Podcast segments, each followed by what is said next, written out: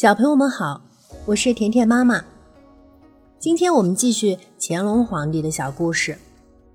上回我们说到，乾隆皇帝啊拟定了册封达赖班禅的金瓶撤迁仪式，解决了西藏的宗教纷争。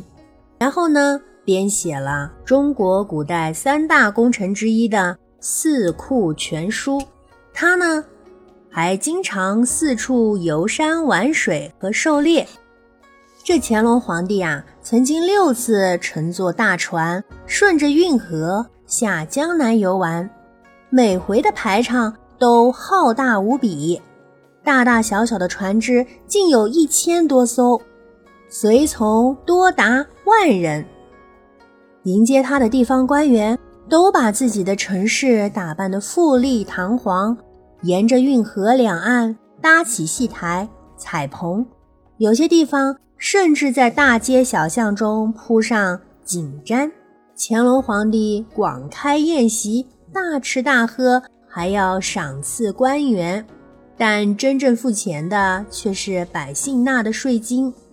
当时啊，官员一餐宴席往往比穷人全家过一年的费用还要多。乾隆做了六十年皇帝。竟把祖父、父亲留下的财物花得所剩无几了。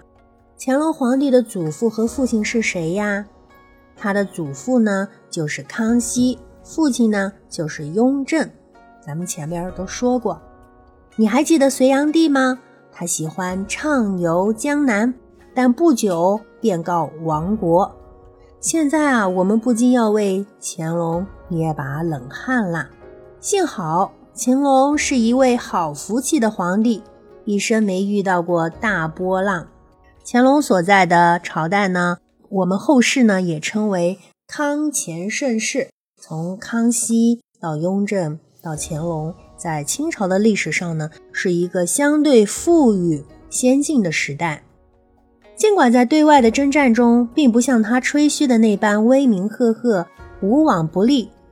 但他仍然要挑选出十次战役，把他们称作是自己的十全武功，并且洋洋得意地号称自己是十全老人，意思是说他做的事都是十全十美的。然而有件事他一直到死都不知道，那就是他所重用的宰相和珅，其实比他还要有钱的多，因为。和珅是一个聪明而贪婪的人，他知道怎么欺上瞒下，怎样用最快最狠的方法贪到最多的钱财。所以，当十全老人乾隆皇帝驾崩，他的儿子嘉庆皇帝继位后，第一件做的事情就是把和珅逮捕处死。在清算财产时，发现和珅竟然有九亿两银子，那可是相当于国库十二年的总收入呢。所以啊，当时民间流传一句话，叫做“和珅跌倒，嘉庆吃饱”。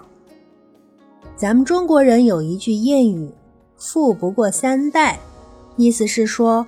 有钱人家的子孙在三代之内就会出现败家子的，你相信这句话吗？好啦，小朋友们，这就是今天的历史小故事。我是甜甜妈妈，我们再见。